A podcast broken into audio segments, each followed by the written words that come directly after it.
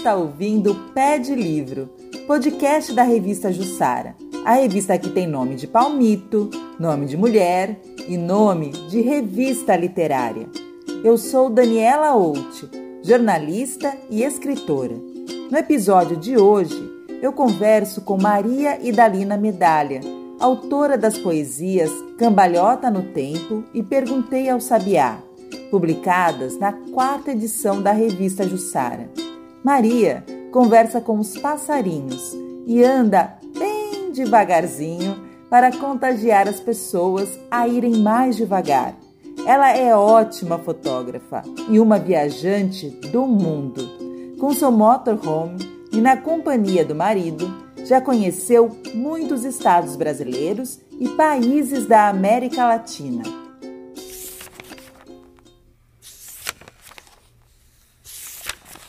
Hoje o relógio parou. Que bom! Quem precisa desta batidinha insistente? O tempo canta em mim sem tempo. Quando acordar? Que horas parar? Que bobo esse tempo! Bolo queimado também é bom. Gente atrasada é mais alegre. Tem manga temporã, frio no verão. Casa que a porta da frente é nos fundos. Verde cor de sabão chuva com sol, ir dormir na hora de acordar, galo que canta ao meio-dia. A bicicleta é um transporte alegre. Arrumar a gaveta para em seguida desarrumar. Tomate é fruta, mas não é sorvete. O tempo é um menino risonho que vive fazendo estripulias para nos alegrar. E a gente fecha a cara, olha para outro lado. Mas a alegria é pra gente eu dou uma cambalhota no tempo. Há quem vira estrela e quem pise na poça, ou sobe a rampa fazendo zigue-zague. Será assim que se escreve? Ah, deixa pra lá. Ou tinge o cabelo de azul, como a dona Ema, quando eu era criança.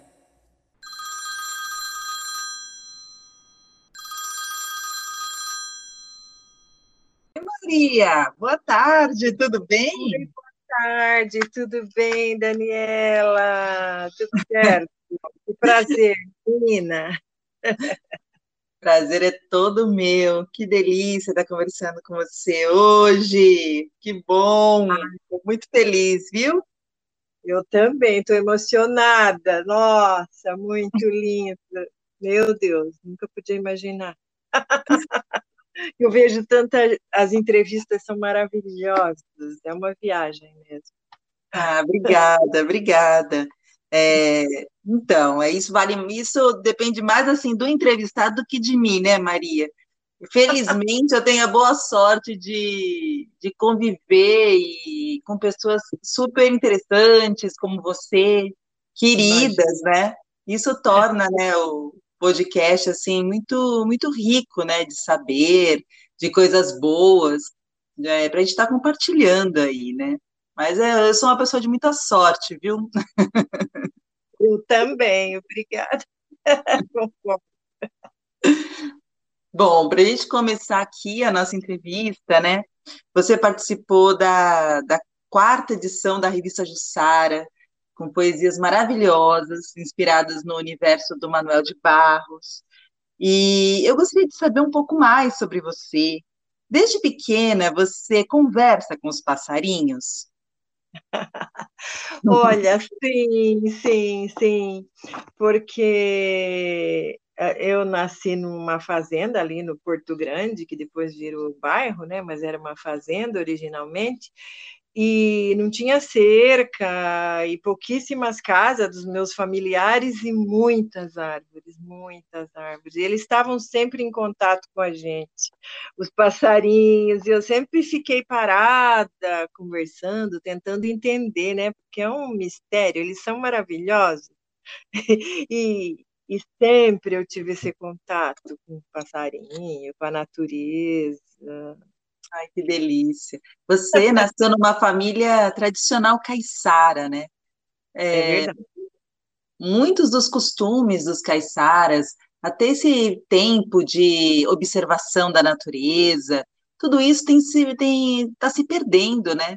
Como que você vê hoje a, a correria do dia a dia, as pessoas sempre preocupadas em estar tá cumprindo seus horários, é tanta coisa, né, Maria? Que eu acho que hoje as pessoas nem olham mais para o céu, não observam as nuvens.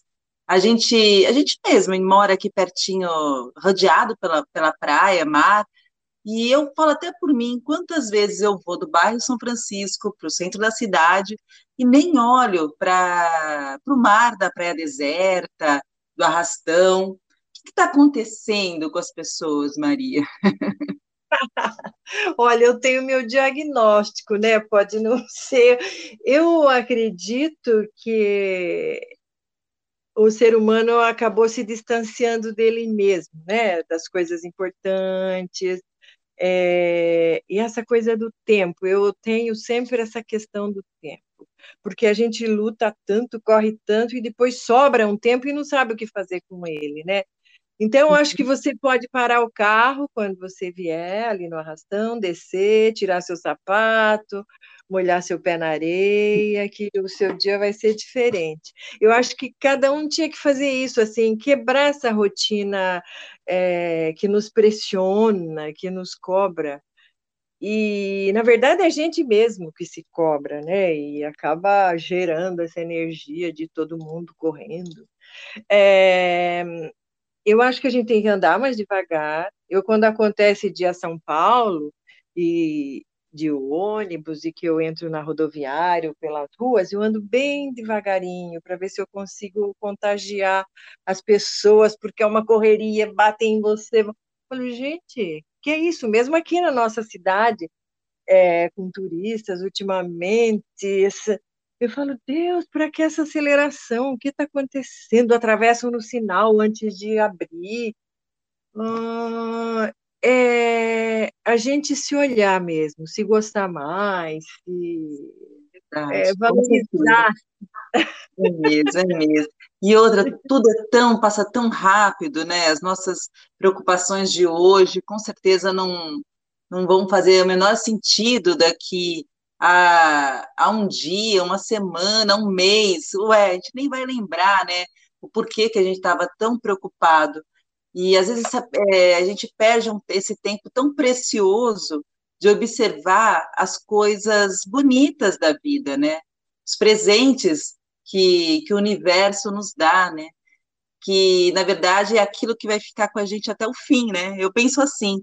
Só que eu não me lembro disso. Preciso conversar com você, assim, para poder estar tá lembrando, Maria.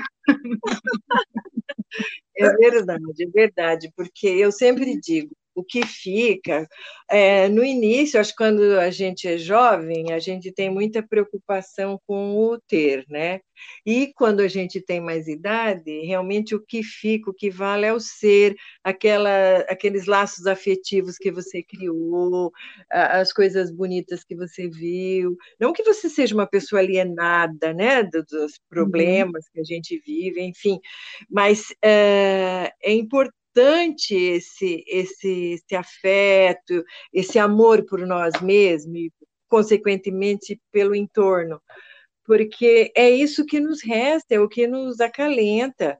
Tanto é que os livros que a gente lê, os lugares que a gente visitou, isso vai ficando na gente, né? Isso vai dando é, sustentação para a nossa velhice, para a gente suportar uh, uh, as divergências, as coisas que a gente enfrenta no dia a dia, né? Se você tem esse lastro, essa base afetiva, é, que nem a pandemia, porque foi um, uma prova de fogo para quem não tinha esse lastro, para quem não, não, não curtia um vaso, né? Um uhum. simples vaso, uma formiguinha que anda ali, um uhum. botão. É, então, se a pessoa não, não fez esse exercício ao longo da vida dela, ela teve é, que fazer um, um exercício muito maior de quem já tinha essa base. Né? Um intensivão, né? Um intensivão. É, verdade, é verdade. Bom, aproveitando que você está falando sobre livros, né? Eu gostaria de saber quando foi que a poesia assim, do Manuel de Barros entrou na sua vida? Quando você teve Olha, contato com o autor? Você já conhecia ele antes da revista Jussara, imagina? Já, já, já, já. O contato com ele começou a partir, eu acho que do advento da internet, que aí eu comecei a ver é, frases do Manuel de Barros, poesias. Eu falei, gente, mas ele está falando de coisas que eu vivi, coisas que eu gosto, que eu acredito que, que me tocam, né? Me emocionam. Vou conhecer mais. E aí fui fui conhecendo, lendo, e falei, gente do céu, escreve coisas maravilhosas, essa desimportância, essas coisas que uh, quase ninguém liga e que fez parte da minha, da minha infância, da minha história. E eu acredito, não sei se estou, mas a gente realmente, a nossa formação, o que fica é na infância. É a infância. O hábito de leitura, ou a conexão com a natureza, é nesse, no período de infância, porque depois parece que a gente se distancia, ou tem vergonha de demonstrar esse afeto, é, de, de, que a gente tem essa sensibilidade, que a gente pode ser feliz com isso. Parece que há um, uma vergonha, é, não sei se é a palavra certa, ou uma timidez, as pessoas têm mais é, disposição de dizer que não gosta, de, de se rebelar, de, do que do que, fal, do que falar é, coisas é, agradáveis ou, ou, se conectar com isso. não sei. Sabe que eu entrevistei é, na semana passada uma professora que ela falou uma coisa bacana, assim, parecido com o que você está falando agora. Falou que o Manuel de Barros ele tem a capacidade de nos lembrar quem nós éramos é, na infância, quando a gente ainda não tinha esse verniz social, ou quando a gente não, ainda não tinha se transformado tanto para se adaptar às circunstâncias, às outras pessoas, aquilo que a sociedade né, impõe. Ele, ela falou isso, e eu acho que agora você falando, eu lembrei, né, dessa dessa fala dela, porque eu acho que tem tudo a ver mesmo. Ele, ele realmente ele resgata essa criança, né, que existe em todos nós, né? Em algumas pessoas ficam mais adormecidas, em outras ela já está mais presente. Mas você, Maria, voltando aqui a falar da poesia que você escreveu na revista Jussara, você é, falou uma frase que eu achei tão bonita, você escreveu assim, o tempo canta em mim sem tempo, né? Que é um pouquinho que nós estamos falando aí do passarinho, de como a gente é, utiliza o nosso tempo. Acho que é uma frase que ela reúne tudo isso. E eu queria saber o que mudou na sua vida, né? Quando você parou de se importar com a passagem do tempo. Ah, mudou muita coisa. o meu nível de ansiedade diminuiu, né? Porque eu trabalhava na época e eu ia de bicicleta ou de ônibus, eu morava em São Francisco. Então eu saía de manhã eh, pondo creme no rosto, pondo o cinto, segurando a bolsa e toda assim que nem uma louca correndo eu morava a 300 metros lá da estrada e corria, corria, corria. Às vezes o ônibus passava, eu chegava lá morta, cansada, e o ônibus já tinha passado, tinha que esperar o outro. Eu, é, às vezes, pegava carona, enfim. Falei, gente, aí eu decretei: não, chega, eu não vou correr mais atrás do ônibus, eu não vou. Não vou me preocupar. O tempo que for será. Ah, vou chegar atrasada? Vou vão perder um sábado, um domingo, que tem isso, quando a gente trabalha, a gente perde, né, o uhum. dinheiro por conta do atraso. É verdade. Mas eu falei, não, não vou mais me preocupar, e foi ótimo. É mesmo, Maria. Você recomenda, então? Recomenda. Ah, eu recomendo. Meu Deus, muito, muito, muito. Porque, no fundo, eu, eu acabei fazendo o que muita gente gostaria de fazer, mas não tinha coragem mesmo. Eu acho que é coragem. Você falar, é não, eu vou no meu tempo, porque essas questões da legislação, dizer que você tem que chegar às 8 horas, que você tem que sair às 17. Gente, uhum. nós somos seres humanos, não somos máquinas, nós temos, cada um tem seu tempo, seu tempo biológico, tem pessoas que gostam de acordar cedo, outros gostam de ficar a noite inteira acordada. Enfim, né? Eu acho que essas diferenças, eu acho que são importantes, assim, é, serem assinaladas, para que a pessoa possa ser feliz, porque nós viemos aqui nesse mundo para ser feliz, não foi para outra coisa, é que a gente acaba arranjando esses disfarces, né? é verdade. Quer dizer, então você não usa relógio, você não vê não, as horas. Assim, não, não, não, não, não, não uso relógio. Não uso relógio há muitos anos. Eu falei, não uso armas. Eu sempre considerei o relógio uma arma. Eu falava, não, eu não uso armas. Não, não, não, não. Não uso. Ai, Maria. E assim, você escreveu também outra frase aqui, que eu vou citar. Você fala assim: gente atrasada é mais alegre. Sim. E aí, assim, você vive sem pressa, né? Sem olhar o relógio. Isso já te trouxe algum problemas por causa disso? E, e, como que você lida com isso? Como você lida com aquelas pessoas que continuam cobrando você, o fato de você chegar atrasada? Ou Bom, eu vou falar desde o tempo que eu trabalhava e dos tempos atuais, já de aposentada, que aí muda bem a, a situação. Uhum. Né?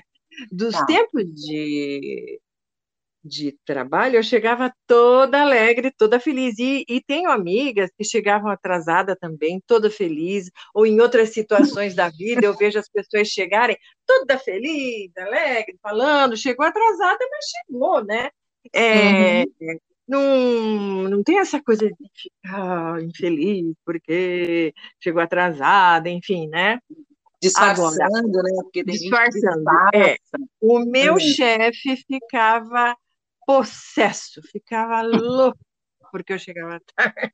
Mas eu, ah, deixa eu lá, se eu falo, tudo bem, eu nem não considerava que eu sabia que ia ter o desconto ou não, enfim. Mas isso foi ah, da questão da época de trabalho, né? Que, você, que a gente acaba tendo mais essa sinalização, né? De tempo, né?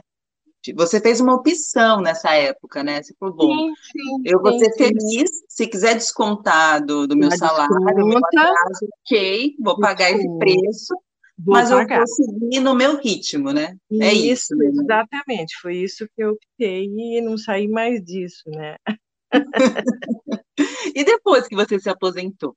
Aí ficou mais tranquilo, assim. Ah, imagino. ficou bem mais tranquilo. Então, eu evito compromissos, é, coisa com um horário, coisas que vão me, sabe, tirar do meu equilíbrio, assim.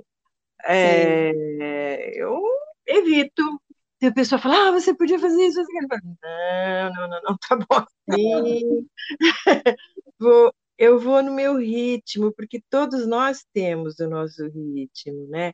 E é acho importante para a nossa felicidade, para a gente estar tá bem, que isso seja respeitado por nós, pelo menos, né? Com certeza, vamos se respeitar, né? Isso que você falou é muito é. importante. Você fica borboleteando, então, assim, pela ah, vida, ah, suavemente, é isso? Suavemente. Coloridamente. Suavemente. Porque eu digo, já bati cartão demais, já tive horário demais, já trabalhei. Eu trabalho desde os 14 anos, trabalhei, né? Desde os 14 anos, batendo cartão e com horário, com cobrança. Ah, não. Já foi. Eu trabalhei para garantir o ócio, né? É verdade. Mas eu fico feliz que você é, percebeu o que te fazia feliz antes de você se aposentar. Né? Ah, Porque a gente não pode esperar a aposentadoria para levar uma vida mais assim condizente com aquilo que a gente acredita. Né? A gente tem que observar isso, assim, aquilo que faz a gente feliz, não é? Isso, eu e acredito... começar a colocar em prática, né? É, Tão logo, né? Não ficar esperando também. Eu acho. Eu acredito que se você não desacelera enquanto você está trabalhando, você tem muita dificuldade depois que você já não tem mais compromisso. Por isso que a gente vê uhum. tanta gente voltando a trabalhar. E às vezes nem é por questão financeira, é porque não sabe o que fazer com o tempo. A pessoa uhum. fica fazer o quê? Não tem que acordar cedo, aquele compromisso. Tem gente que vive exclusivamente com esse foco, né? Eu lamento. É verdade, verdade. Na sua poesia, né? Você traz também um, um olhar assim de quem está passeando, observando, o vento cantando entre os galhos, a alegria da mangueira, os passarinhos para lá e para cá. E eu vejo você sempre andando de bicicleta assim pela cidade. Eu gostaria de saber se a inspiração para a escrita surge durante esses passeios. Olha, também, também. Porque uhum. quando a gente anda de bicicleta ou a pé, a gente tem oportunidade de observar muitas coisas, né? Que normalmente, se você passa com um carro e tal, você não observa. Então, é, é inspirador. É, é, cada fotografia, porque na verdade a gente vê uma fotografia, né, quando a gente enxerga, é, é um poema feito, eu acredito nisso, é uma poesia, ou é um conto, é uma história. É, eu, eu escrevo quase que diariamente alguma coisa, porque o, o dia a dia é, é muito inspirador. Então, eu ando de bicicleta, eu paro, eu não, não tenho pressa, a turma passa correndo por mim de bicicleta, pode ir, eu paro, o ônibus para na minha frente, eu espero o ônibus, depois que ele sair eu sigo, eu não tenho essa aceleração de dar volta, de porque é, é risco e não tem muito sentido, né? A bicicleta é um transporte alegre, feliz. É isso mesmo, também acho, também acho. E você, falando nisso, em passeios de bicicleta, é, aqui em São Sebastião, né, uma cidadezinha pequena, mas eu lembro, assim, de ver você, de me chamar muito a atenção, o seu trailer estacionado na Roda Praia, uma época, e essa foi a primeira vez que eu olhei e falei, nossa, mas quem será essa mulher, né? Tão diferente, tão vistosa, com os cabelos ao vento, né? Naquele trailer, uma viajante do mundo, coisa mais linda. E eu fiquei assim, encantada com aquela imagem, e é essa imagem que eu ainda tenho quando eu penso em você. Como Olha, que você menina. se tornou essa viajante, Maria? Era seu sonho desde criança? Como Sim. é que aconteceu? Sim, sim. E só um parênteses, quando nós fomos para essa exposição de carros antigos, eu tenho foto, eu procurei, tem os seus filhos visitando o nosso motorhome lá na Roda é Praia. Mesmo? Ai, é. que legal! Olha só, não sabia.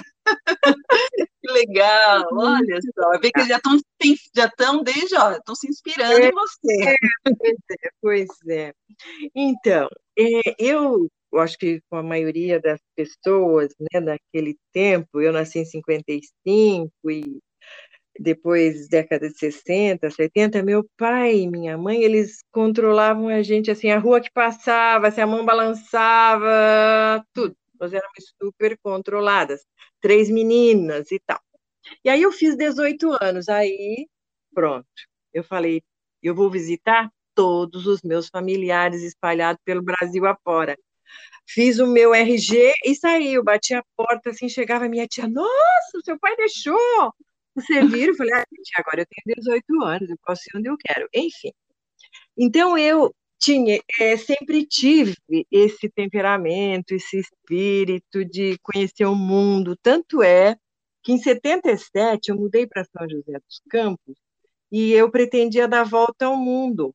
Eu cheguei, meu plano era entrar pela Argentina e ficando três meses em cada país e dar volta ao mundo. Eu já tinha o Atlas com o meu roteiro, fui no consulado, naquela época eu tomava vacina para você entrar no outro país e fui me preparando para essa aventura. Bom, meu, uhum. meu ideal era dar volta ao mundo de bicicleta, mas eu sozinha não tinha coragem. Aí eu conheci meu marido. Aí eu falei para ele dos meus projetos e conhecer, viajar o mundo de bicicleta. Eu falei, você vai comigo? Ele falou, ah, vamos. Eu falei, nossa, achei a pessoa ideal. Ai, que legal. Só que isso não aconteceu. Bom, não aconteceu, não demos volta ao mundo. Mas ele sempre teve espírito aventureiro e eu também. Então a gente sempre é, viajava com a caminhonete. Nós dormíamos atrás da caminhonete nos campings durante as férias, viajamos o Brasil todo. Depois foi indo, é, nós compramos um trailer, puxávamos a caminhonete. O trailer tudo ótimo, tudo bem, só que a caminhonete foi roubada, aí nós ficamos com o trailer sem carro, e foi uma situação, enfim. E a gente tinha veleiro também, né? Coisa de aventureiro. E aí nós colocamos a casa ou o veleiro à venda. Ele falou, o que for primeiro, depois a gente para, vendeu um, parou, né? Hum. aí vendemos o, o veleiro, vendemos o veleiro, sobrou uma grana, compramos um outro carro, né? Porque nós ficamos sem. E sobrou uma grana e a gente tinha muita vontade de ter um motorhome. Era o nosso sonho muito antigo, que é um ônibus casa, casa rodante, enfim, o que nós uhum. temos hoje. É, e aí nós fomos atrás, fomos lá em São Paulo, veio tudo, falei para ele, ai, mas comprar agora, eu não quero um elefante branco, eu quero viajar, porque eu uhum. trabalhava na época, ainda não era aposentada, enfim, né? Aí fomos lá, mas era muito caro, tal, tal. Aí ele pediu: olha, se aparecer um outro, vocês me avisam. Aí eles avisaram, foram lá, mas a gente já tinha visto, tinha gostado. Acabamos comprando o motorhome. Uhum.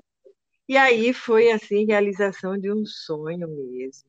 E isso nós compramos em 1999, o primeiro uhum. motorhome. E então eu continuei trabalhando, a gente viajava nas férias, enfim, e fomos assim até que em 2005, aí eu fui mandada embora do meu trabalho, não sei o quê e tal, aí já, não, já fiquei só contribuindo e não trabalhava mais. Aí nós resolvemos ir morar dois anos em Paraty. Nós moramos hum. dois anos, num camping. Mas você morava no motorhome, num camping, Sim, é isso? Num camping, isso. E como é que Lá foi essa experiência, Maria, de morar no, no motorhome?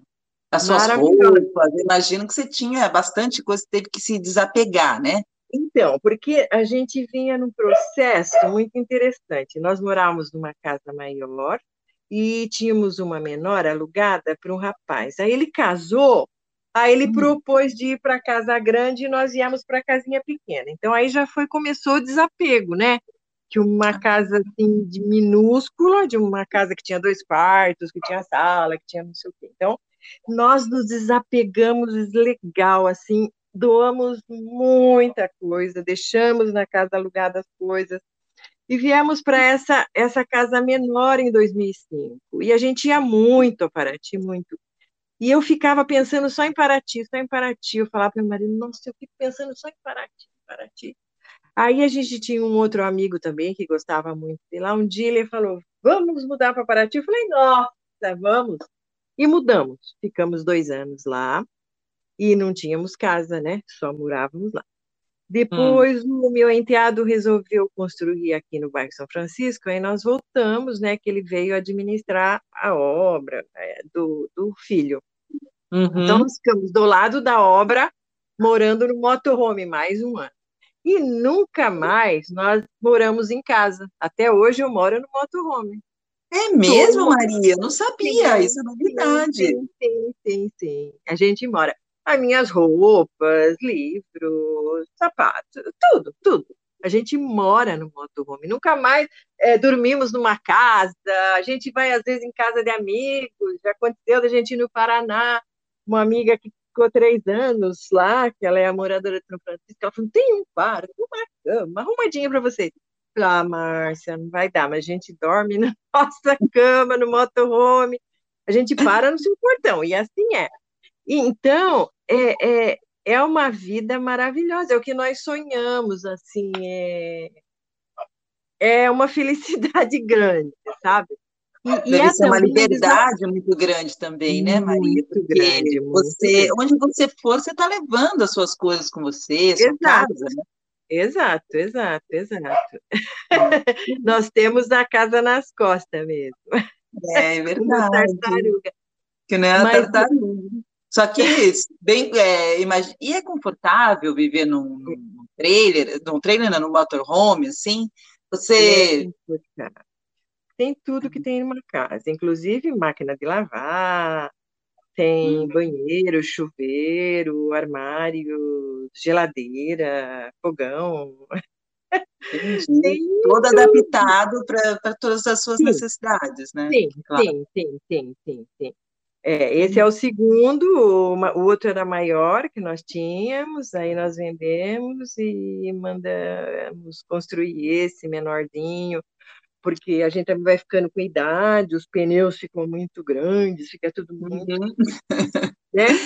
E quando você viaja assim para esses lugares de motorhome, você precisa antes se planejar? É, ou, ou, é fácil se locomover com ele na, nas cidades? Como que você faz? Ou você sempre tem que estar tá vendo um camping? Porque assim, eu pergunto isso porque a minha irmã, ela fez uma viagem para os Estados Unidos de motorhome e ela passou algumas situações perrengue. complicadas, alguns perrengues, exatamente. Você já passou por algum perrengue, assim, de não ter lugar para estacionar, não poder ficar onde você queria, porque é muito grande, enfim, já teve alguma hum. situação assim? Olha, é, é, situações assim, exatamente assim, não por ele ser grande, o outro era grande, então não teve problema. Nós tivemos algum tipo de, por exemplo, em Ubatuba, que a gente parou numa rua para ir tomar um sorvete e tal, e aí foi um problema muito sério. A pessoa da loja veio reclamar, chamou o trânsito, o trânsito veio, foi um, um drama. E nós uhum. tivemos que tirar, a gente não ia estacionar, morar ali, ficar ali, não. A gente só parou para tomar um sorvete, mas pareceu, né? Enfim, esse foi um perrengue assim do tipo. Mas normalmente nós temos é, a, a, seguinte conduta: quando nós estamos em viagem, nós paramos em postos de combustíveis é, que ficam funcionando 24 horas. Então, no, fica caminhoneiros, a gente dorme sem problema, tem iluminação, tem segurança, porque uhum. o posto funciona 24 horas. Agora, nas cidades, do, na, na, no município que a gente pretende ficar, é 99% a gente procura um camping. E existem muitos é, revistas, livros, guias, isso no tempo da, do papel, né? Agora a gente tem os aplicativos, aplicativos que dão muito suporte, é, tanto mundiais, né, de, de para o mundo inteiro, como para os nacionais. Nós temos e temos muitos amigos, né? Temos vários uhum. grupos que informam, oh, o camping tal é novo, aconteceu. Inclusive, nós temos um grupo aqui em São Sebastião, né? É do é? WhatsApp, é? Desde 2016, é. Que são é, é, o pessoal daqui de Caraguatatuba, mas tem gente do mundo todo, tem pessoas de outros lugares. Mas a base é São Sebastião e Caraguatatuba. Então a gente faz uhum. encontros, faz viagens, passeios, enfim. Legal, Maria. Nossa. É, é, você já, é. já, fez as contas assim de quantos lugares você, vocês conheceram, você e seu marido, né? É, com motorhome, assim? Bom, estados brasileiros, nós já fomos mais de 15. Fomos ainda nos 27. Conhecemos o Distrito Federal também, já fomos Brasília, maravilhoso. Agora, e também nos países da América, né? Paraguai, Uruguai, Chile, Peru, Argentina, né, que é uma maravilha, né? Já fomos várias vezes. É... Agora, isso com o motorhome. Agora, para outros países, aí já não tem como, né? Aí já é de outro transporte. Mas é muito bacana, não tem problema, as pessoas perguntam sempre a questão de segurança, é, nunca tivemos problemas, porque é, esse estilo de vida passa o encantamento para as pessoas, né? As pessoas uhum. falam, ai, que vontade, queria também, é meu sonho, uhum. e, então fica difícil é, a é. gente sofreu algum tipo de problema, graças a Deus. Mas é, um pneu fura na estrada, é, uhum. Coisas. Isso, é. é a geladeira, a geladeira abre, cai tudo que tem lá dentro, já aconteceu com a gente. Ah, isso não é uma coisa tão normal. É, se a gente esqueceu Tem que estar de travar. Né? Tem que estar disposto a, a, a, enfrentar essas coisas que fazem, que fazem parte também né, da vida do viajante, né? essas coisas Sim. imprevisíveis. É, é a riqueza. É. Tem algum lugar assim que mais te encantou? Assim que você falou, nossa, esse aqui é o lugar mais bonito que eu já conheci. Bom, é, com motorhome, é, vários, né? Mas eu destaco um que eu acho que é pouco conhecido, que para mim me encantou muito, e é uma, é uma trilha, é um lugar muito lindo, que é a Serra do Roncador lá em Mato Grosso, é, é, é, é, Barra do Garça, já é na Amazônia Legal. É um lugar maravilhoso, maravilhoso, é encantadora. É. Fantástico. E tantos outros que nós já fomos, que, que nem Machu Picchu, é, é, Argentina, o Perito Moreno, lá Patagônia, é algo assim que nossa, é, é muito né? lindo, né? maravilhoso. E pra ultimamente. Hã? Não, desculpa, pode completar.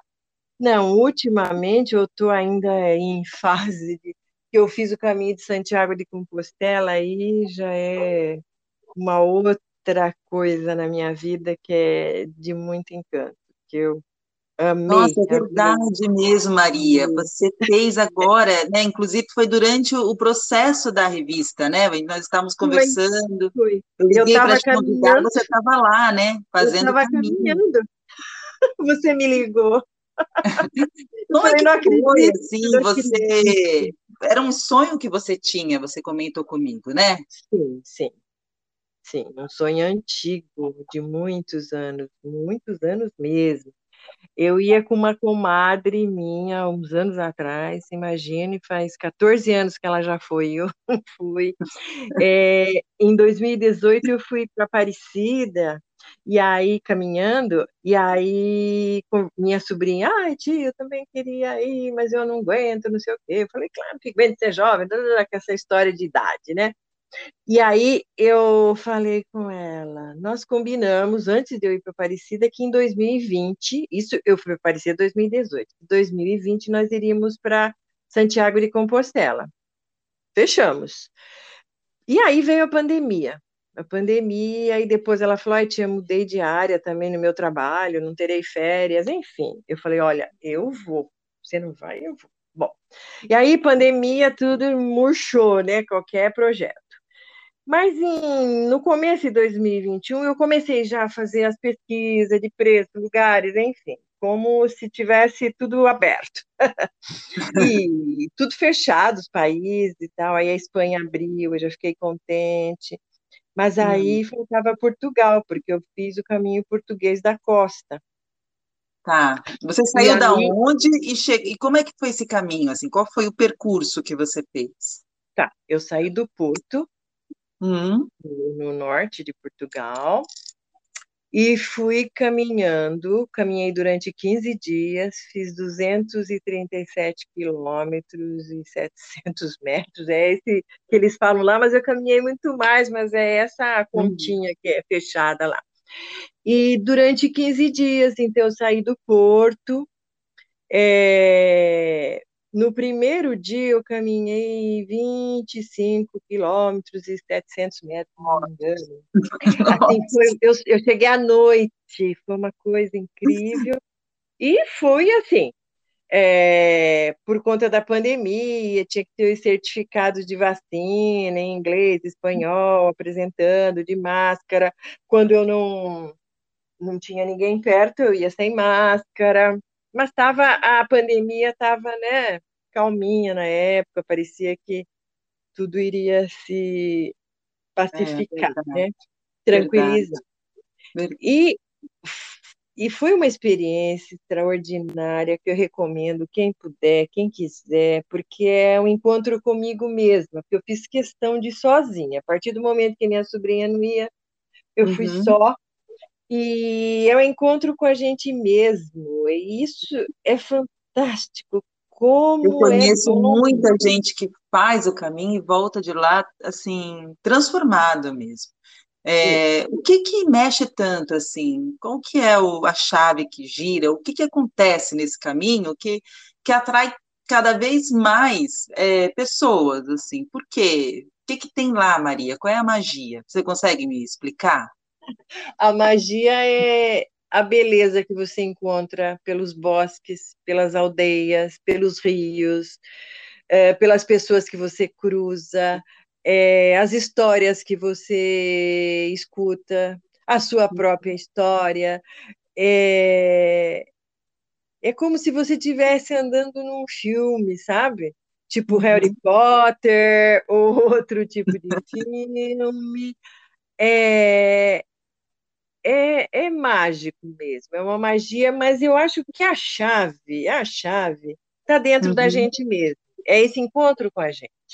Porque se a gente for analisar, a gente vive sempre é, é, se relacionando com alguém, fazendo alguma coisa para alguém, ou alguém fazendo alguma coisa para a gente. É, a gente vive nessa rede, né? De, de... Uhum. E, e, e lá, essa rede é quebrada totalmente.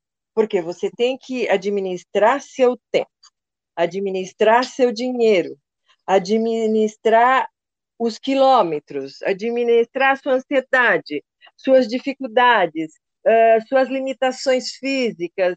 É, são inúmeras coisas que você tem que administrar e o seu mental, né? E a é. sua emoção, uh, a sua fé, ou a sua veia esportiva, se for o caso, que cada um tem lá a sua vontade de caminhar por esporte ou por religião ou por nada, ou enfim, uhum. para se encontrar, para então é, você tem que administrar muitas coisas. Quando numa altura da vida que você já formou aquela rede, né? Verdade. Uma, uma rede que já estava construída e que você estava assim, é, é, sair da zona de conforto, vamos dizer, né? Que Entendi. Se usava muito esse termo, né? Verdade. Então, é, é, porque aqui você tem tudo, você conhece todo mundo, ou no máximo você vai pedir ajuda para um, para outro, enfim. Lá é você e você mesmo. É, não tem. É, eu tinha, porque eu tenho familiares em Portugal que são originalmente portugueses, né? Que meu avô era português, mas uhum. eles estavam a, sei lá, quantos quilômetros, estavam no, perto de Lisboa, naquela região, e eu estava lá no norte, indo para a Espanha. Eu mantinha conversa com eles e com as pessoas aqui no Brasil, meu marido, familiares, uhum. claro. Mas eu tinha que administrar e resolver meus perrengues. É. Teve algum pro... que... Você sofreu algum perrengue lá? Porque você, sei lá, é, caminhou muito, né?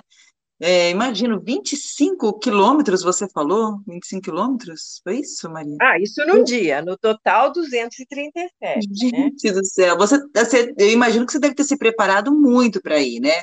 É, mas você chegou a sofrer algum perrengue? Você chegou a pensar em algum momento em desistir, por exemplo? Achar que não ia conseguir? Jamais, jamais, jamais desistir, jamais, jamais. Eu acho, é, é, eu acho que isso não passa pela cabeça de ninguém lá, viu? Eu acho que não, não sei. Eu não tenho assim registro de pessoas que desistiram, pode, deve acontecer, deve ter, mas é você está numa atmosfera, numa energia tão boa, tão positiva, tão que ah, eu acredito que seja difícil pensar nisso. mas não desisti. Mas tive perrengue, claro, chuvas imensas. E eu fazia assim, esse foi assim, um barato, que eu falei, meu Deus, isso eu atribuí à idade. eu, eu, eu fazia assim, eu chegava no, hoje, né? Então eu fazia reserva para o dia seguinte, porque eu ia para tal cidade, eu decidia, bom, hoje eu vou caminhar 15 quilômetros, 12, 20, enfim. Eu decidia quantos quilômetros eu ia fazer o dia seguinte. Então, eu via nessa cidade, onde dava, por exemplo, os 20 quilômetros, eu fazia a reserva do albergue para quando eu chegasse lá. Certo. Tudo bem.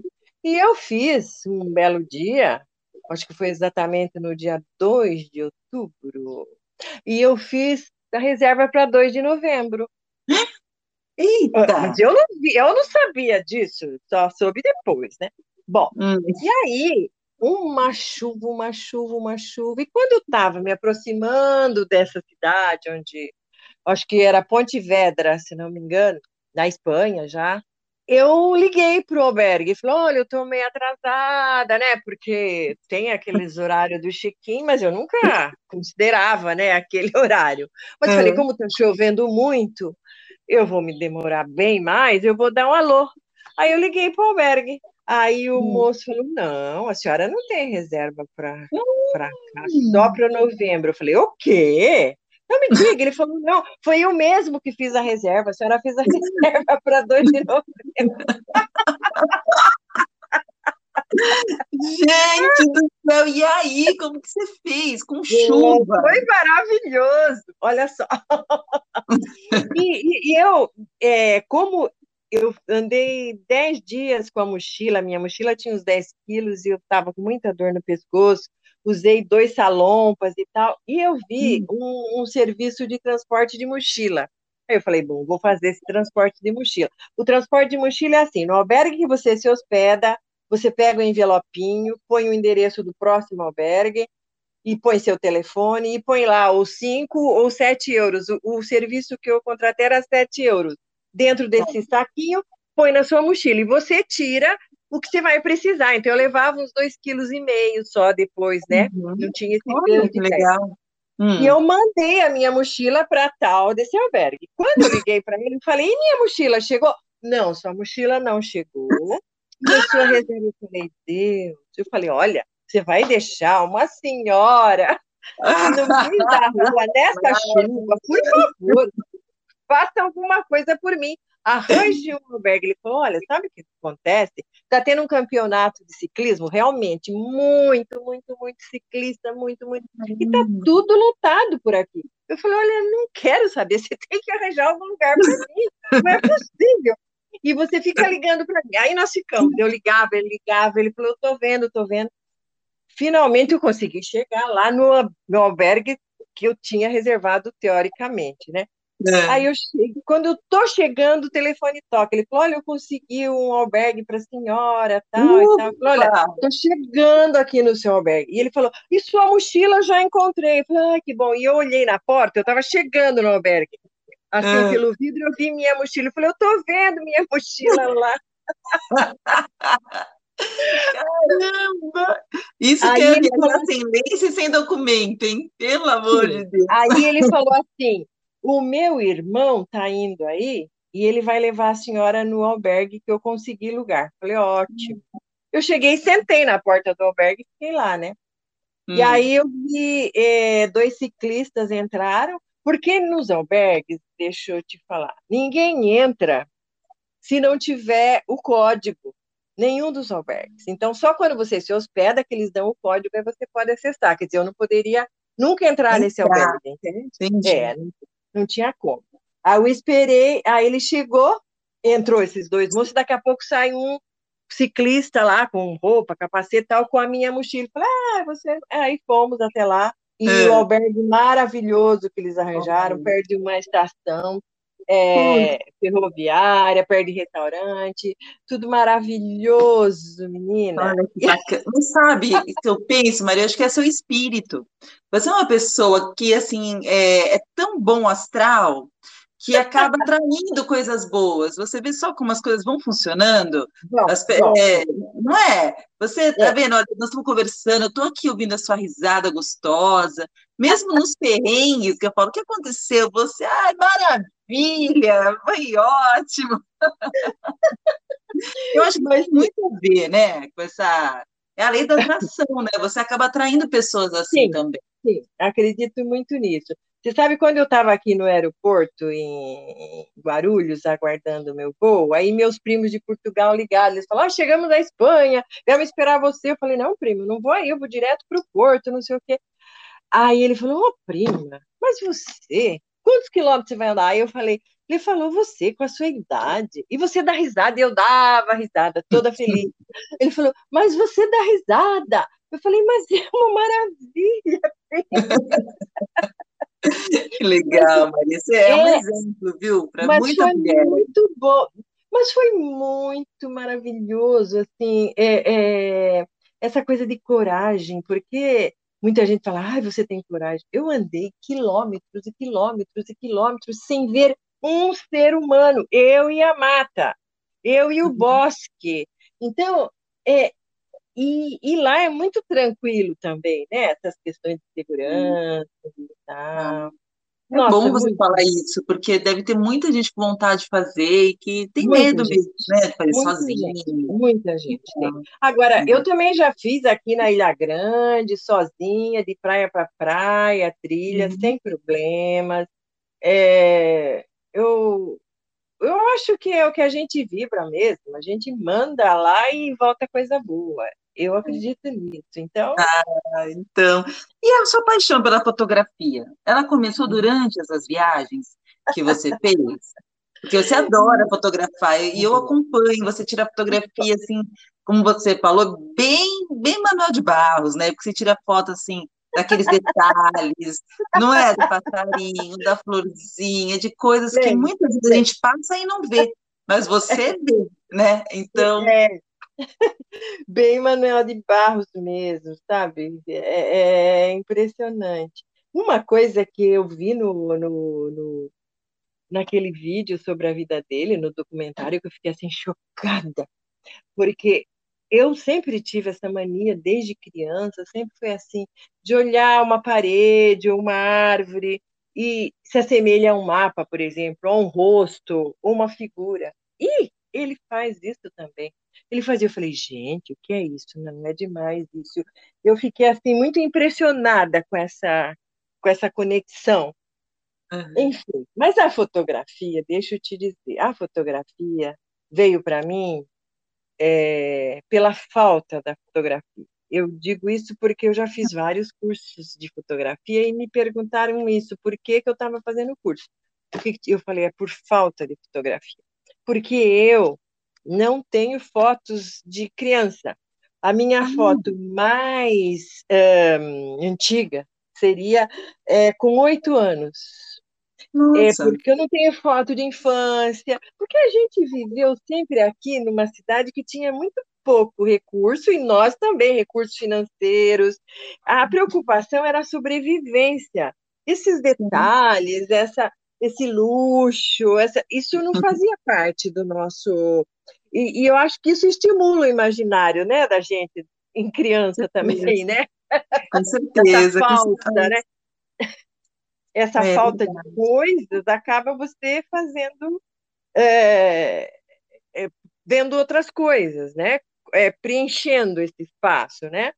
É. Eu, então, eu, é, quando eu tive oportunidade de, de me conectar com máquina fotográfica, com essa possibilidade de tirar fotos, que nem o pessoal da família fala, ah, você é a, a fotógrafa da família. Eu tenho fotos na época do papel, você não imagina. Eu tenho muitas fotos. Muito. E eu, no dia do fotógrafo, eu não sabia que era o dia do fotógrafo, agora é, recente, né? Dia 8, é. foi um dia que eu amanheci, não tirei o pijama, e foi uma imersão. Eu fiquei vendo todas as minhas fotos de papel, foi uma coisa incrível. não liguei a internet, nada. Depois eu liguei a internet e eu vi que era o dia do fotógrafo. Eu falei, não, não é possível. que, que é isso? Uma conexão assim que eu falei, Deus, essas coisas que a gente tem e que a gente quase não dá bola, né? Mas que existe. Com e, certeza. E todas as fotos, todas, todas, todas, de papel, não estou falando das memórias, que memórias, HD externo, isso aí são, é, meu Deus. Enfim. Ah, e, e, como que você, você guarda, é, você é, hoje tem essas fotos digitais que acabam ficando no nosso celular, no computador, que a gente acaba até esquecendo de imprimir. A gente nem vê. Não é? Você, é você imprime, você ainda tem esse costume de imprimir? E você guarda, se você tem um cuidado especial para guardar, porque as fotos têm que também ter um cuidado para guardar, né? Porque senão, com o tempo, é. elas também. É, eu tenho umas caixas herméticas. Foi nessas tais caixas que eu abri e tirei tudo, tirei, tirei, tirei, tirei e fiquei vendo tudo. Tem alguns álbuns, né? Grandes, e e eu tenho muitas fotos. E essas caixas herméticas, elas garantem uma certa qualidade, sabe? Que não umedecem, uhum. porque o problema tudo é a umidade. É e eu tenho portas, os meus porta-retratos estão todos umedecidos. E tem coisa de 30, 40 anos, não sei o quê. A umidade que faz o problema. E nessas caixas herméticas, elas estão lá sequinhas também. Essas que eu revi estavam todas ótimas, tudo bem, tá? Entendi. E Maria, assim, imagino que para guardar isso no motorhome deve ocupar um espaço grande, né? Mas é, aí, aí... Eu, faço, eu tenho um chalezinho aqui, um chalé, hum. que fica para amigos, parentes, familiares e tal, quando vem, né? Uhum. É, esse final de semana mesmo vinha um primo de Santos, não veio por causa da pandemia e a gripe, enfim. Então as pessoas ficam nesse. Então eu guardo essas caixas nesse local. E tenho lá no motorhome alguns álbuns, tenho Entendi. fotos, tenho lá também. Mas eu guardo nesse chalé essas, essa que é bem pesado, é uma coisa grande. Esse Entendi. chalé a gente tem, mas não, não moramos não nele. usa. É, é, quando vem alguém, fotos, filho, fotos, é, para as fotos, ó, e muitos livros, apesar que eu não guardo muito livro, mas sim. Hum. Meu marido sempre falou, ah, você gasta seu dinheiro tudo com papel. É, mas livros eu também, viu? Vou te falar que eu tenho, eu gasto bastante com livros também. E agora tem esses e-books, Kindle e tal, mas eu, o ah. livro, para mim, papel é ainda é, ah. insubstituível. E por falar em livro, é, você costuma levar livros durante as suas viagens? Eu gostaria ah, que você indicasse aí um livro bacana aqui para os nossos ouvintes. Olha, eu levo livro e sempre uma planta, um vasinho, uma planta comigo. E quando eu parei lá em Paraty, eu tinha uma horta é, suspensa. Ai, isso eu faço sempre. Eu sempre levo livros, sim. Agora eu vou levar e indico um que eu estou lendo, estou no comecinho, porque eu ganhei agora no Natal. Eu estava lendo antes, A Chave para o Século XXI, de... É, é arte maricari, é Koya Okada. Esse que eu estava lendo, mas eu estou lendo agora, esse eu deixei, que eu estou quase acabando, é a mais longa duração da juventude. Urariano Mota, a mais longa duração da juventude. Fala sobre é, a da década de 60, né, da da ditadura militar e como os jovens daquela época e que envelheceram, né? E que é, ele está rememorando aqueles tempos que eles viveram de juventude, pessoal da resistência e, enfim, é um livro muito interessante. A minha nora que me deu de Natal, a mais longa duração da juventude. Nossa, só Duraria o título já amei. Urariano Mota. Amei. Eu acho que deve ser muito atual, né? Muito atual. É, muito, muito, muito, muito. É. que bacana. E você está planejando alguma viagem? Você falou que quando você comentou sobre o livro, você falou, né? Deu a entender que você deve estar planejando alguma viagem. Ou eu entendi mal? Não, entendeu perfeitamente. Era para a gente ter saído ontem, mas como tinha entrevista, meu marido falou, ah, então vamos sair depois da entrevista. Então, terminada Nossa, a entrevista. Olha só, meu Deus! Caramba, obrigada, obrigada por isso. Imagine, maior prazer para mim, eu encanto. Nossa, encante seu livro maravilhoso também, viu? Amei. Obrigada, Maria, obrigada mesmo, de coração, viu? E aí, vocês estão planejando para onde? Onde vai? Como, onde você? Para onde vocês vão? Olha, nós vamos para Louveira, que tem um camping muito interessante lá, e tem um casal de amigos nossos lá. E eles são, eles falam que nós somos padrinhos deles, que eles são estreantes. Eles é, mandaram fazer motorhome recentemente, então eles estão lá já faz é, um tempo, desde o ano passado. então a gente vai para lá e eu vou fazer aniversário também. Então, sempre depois dos 60 anos, eu não é. faço mais aniversário aqui. Então, eu dou uma viajadinha. Então... Ai, Maria, que bacana. Espero ter uma ótima viagem, viu? Que você se divirta muito, né? E no seu aniversário, com certeza, eu vou te mandar uma mensagem, a gente vai se falar ah, até lá. E eu queria, para a gente finalizar aqui a nossa entrevista, eu queria saber como foi a sua experiência de escrever na revista Jussara. Ah, menina, que coisa! Foi uma emoção tão grandiosa como essa do Caminho de Santiago, sabe? Coisas assim é, inimagináveis na minha vida cotidiana, né? Porque eu sempre gostei de escrever, amei, escrevo, e tudo que vem à minha cabeça, sempre escrevi. Mas é, sempre ficou restrita aos meus caderninhos e gavetas e armário, enfim.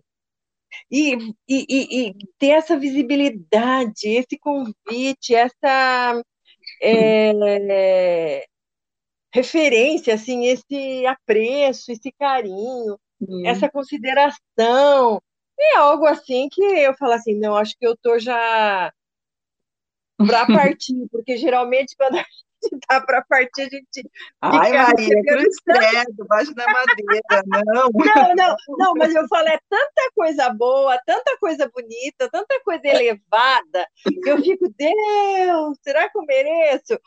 Então, muito muito grande para mim, muito grande escrever é, para revista, uma revista que tem essa beleza, tem essa conotação poética, uma revista poética, uma revista bonita, uma revista que engrandece qualquer um que põe uma linha. Imagine duas poesias, entrevista. Uh, realmente eu não, não encontro a palavra para definir assim o quanto eu estou emocionada, quanto eu estou feliz com essa possibilidade.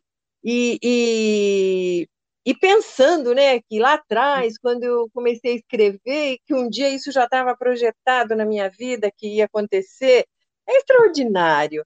E, é. e é, é, as pessoas deviam escrever sempre, todo mundo escrever, porque é Verdade. E, e, sabe o que eu fiquei pensando antes de, da entrevista hoje? Eu falei assim, cada um tinha que escrever um livro, porque cada pessoa é um livro muito rico, muito lindo, e eu estou tendo a oportunidade de falar da minha riqueza, do meu livro pessoal, e isso é raríssimo, uhum. é, é, só eu estou tendo essa oportunidade e algumas outras pessoas. Eu falei, as uhum. pessoas deviam fazer um livro, mas não muitos, um uhum. livro para trocar. Eu dou para minha vizinha o meu livro, ela me dá o dela. E, e o mundo trocaria histórias, trocaria o, os livros, a, a, riqueza que é cada ser humano. É, é eu, eu, falei, meu Deus. É verdade. Que... Você sabe que é, uma coisa que o, o papel do livro, né, acho que, que é muito importante, é essa você aprender a se colocar no lugar do outro né? E o livro te possibilita isso. Quando você está lendo, você está vendo o mundo através de outros olhares, né? E se as pessoas pudessem fazer isso que você falou agora, cada uma escrever o seu livro, o livro da sua vida e compartilhar, com certeza aí as pessoas iam se aproximar muito mais, né? E as pessoas iam poder se entender melhor, saber o porquê de algumas atitudes, não fazer alguns julgamentos apressados, né? E, enfim, ia ser muito legal, realmente. E assim, não é? Você, é assim, eu também sempre pergunto para os meus entrevistados se eles têm alguma pergunta, assim, que gostaria de fazer para mim, sabe? Alguma curiosidade. Às vezes, pode, não, é, pode ser que você não tenha nenhuma curiosidade, fica à vontade também. Mas como eu faço muitas perguntas, né? Então. Deixa é uma eu ver. Troca. eu tenho curiosidade no sentido de saber uh, o start para criar a revista, porque eu sei que ela não hum. nasceu da noite para o dia, vocês foram uh, criando, criando e amadurecendo. Como é que foi isso? Porque eu tenho essa curiosidade, eu acho que muita gente. Ai, que legal. Que bom que está me dando a oportunidade para falar sobre isso. A revista, ela surgiu, é, na verdade, a ideia original era a gente fazer um site com hum. é, para reunir os textos de um grupo de escrita que eu e a Bel, né, que nós participamos. Inclusive, você conheceu a nossa mestra, que é a Cristina Mira. Sim, então, a Cristina. Né? Você participou de um sim, encontro com ela. Sim, sim, sim maravilhosa. Era isso, era fazer um site para a gente poder estar tá ah, colocando os textos que a gente fosse produzindo. Ah, Só que alguns escritores, né, algumas pessoas que participam desse grupo, na época eles não se sentiram muito à vontade de estar tá expondo é, os textos deles e tal para fora do grupo. Outros tinham projetos de lançar livros e aí, enfim, e aí uhum. eu fiquei meio assim, chateada, né, desse projeto não ter dado muito certo. E a Bel e a Cristina, então, é, passaram a me incentivar. Daniela, vamos fazer uma revista. E, mas tem que ser uma revista literária. falei, meu Deus, mas é, é, muita coisa. Como assim uma revista literária? Não, mas você, você consegue, você é jornalista. É, a Bel já na hora falou, não, nós estamos juntas vamos, vamos juntas nesse processo. Aí eu comecei a me sentir assim realmente assim mais fortalecida, né, nesse propósito. E aí chegou é, dezembro de 2020, foi o centenário da Clarice Lispector, que é uma escritora que assim eu admiro muito, sou uma grande fã da Clarice. E aí eu falei, Bel, então se tem que ser fazer essa revista tem que sair agora, em dezembro. aí ela falou, vamos lá. E aí, assim, é, nós começamos, então, o processo de pensar a revista. A escolha do nome, é, como que ia ser esse, a, o, o, período em que ela ia ser public, é, divulgada, né? Ela, não, ela é uma revista digital, né? A gente, a gente só imprime alguns exemplares para deixar nas bibliotecas até por causa da pandemia também, não ia, não ia ter como ser diferente disso. Mas é, cada passo, sabe, a gente discute juntas, cada escolha também do escritor que a gente vai homenagear tem por trás algo que a gente está querendo dizer, sabe? Existe um pensamento por trás disso. Por exemplo, no caso do Manuel de Barros, né, que você participou, era o final do ano, segundo ano de pandemia, né? E a gente estava querendo fechar esse ano com uma leveza. Até porque, como você disse há pouco, né, tudo levava a crer que a pandemia estava realmente chegando ao fim. Então, a gente já queria iniciar esse 2022 com essa boa energia, né? E, infelizmente, né, a coisa não saiu como a gente esperava com relação à pandemia. Mas, mesmo assim, eu acho que até para isso essa revista foi boa de alguma maneira, porque é uma forma também das pessoas relaxarem, é, observarem a natureza, como você falou há pouco, né? É, começar a, a, a, ver as a beleza das pequenas coisas. Então, de qualquer forma, mesmo não a, na questão do, da saúde, não ter, não, não ter acontecido como a gente imaginou, é, ainda assim, eu acho que Manuel de Barros ele é um remédio ele é um remédio, assim, para todas as horas, assim, sabe? Remédio para curar a alma, sabe? Cura da alma. Então, é isso. Eu espero ter respondido a sua pergunta. Nossa, que lindo! Amei, amei! Respondeu lindamente, meu Deus, adorei saber a história, assim. E realmente uhum. o Manuel de Barros é um remédio para a alma. Meu Deus, é, que, é beleza, que beleza, ah, que bom, nós vamos, é finalizar, é, nós vamos finalizar nossa entrevista aqui, e eu gostaria de agradecer você de todo o meu coração é, dizer que é uma honra para mim, sabe, ter você na revista. É, você é uma pessoa que eu sempre admirei de longe, nunca tinha tido a oportunidade de conversar muito com você, mas é, hoje eu tenho certeza assim, que tudo que eu imaginava sobre você era verdade. Essa mulher livre, esse espírito livre, sorridente, tanto que quando eu pensei na revista do Manuel, eu sempre uma das primeiras pessoas que eu falei para Bel, falei, Bel, vamos convidar a Maria Medalha, porque ela, ela me lembra, esse, ela me traz esse espírito do Manuel de Barros, sabe, essa leveza, esse sorriso. E, e agradeço você também por ter adiado a sua viagem para dar essa entrevista aqui para o podcast, que, que eu estou me sentindo assim muito importante, sabe? A importância de é mesmo. coisas. Mas você é muito importante, muito importante na minha vida mesmo. Você, a Bel, a revista, nossa, deram um colorido à minha velhice, né? Porque eu sou uma idosa, não velhice, a ah. idosa que eu sou, Ai, né? eu quero ficar idosa igual você, assim, Maria, sabe? Toda disposição, andando de bicicleta, é, fotografando. Já pensou? É, é. É? é, porque é isso aí que dá o vigor mesmo, que dá o start para a gente, toca a gente para frente, né? Com certeza, com certeza, inspira, viu? Você é uma pessoa muito inspiradora, assim. Ai, que você saiba disso, viu? muito obrigada, viu? agradeço muito, muito essa oportunidade que a revista está me dando através de você, a criadora da revista, você e a Bel. E que bom que você é, teve esse alegramento, né, com a criação da uhum. revista, por conta de não realizar aquele sonho anterior do blog é. lá e tal. Você vê como que é uma coisa, às vezes, que não dá certo, é a melhor coisa que podia ter acontecido. Exatamente, exatamente. Olha, muito obrigada, viu? Eu vou parar, porque eu sou muito falante, aí já viu. Imagina, dar... Maria, por mim eu ficava com você aqui o dia inteiro. Muito eu que agradeço, viu? Um beijo enorme para você. E até igualmente, mais. Igualmente, até mais. Foi um prazer. Tchau, tchau. Prazer. Tchau, tchau. tchau. Sonhei com pé de livro brotando em seu ouvido.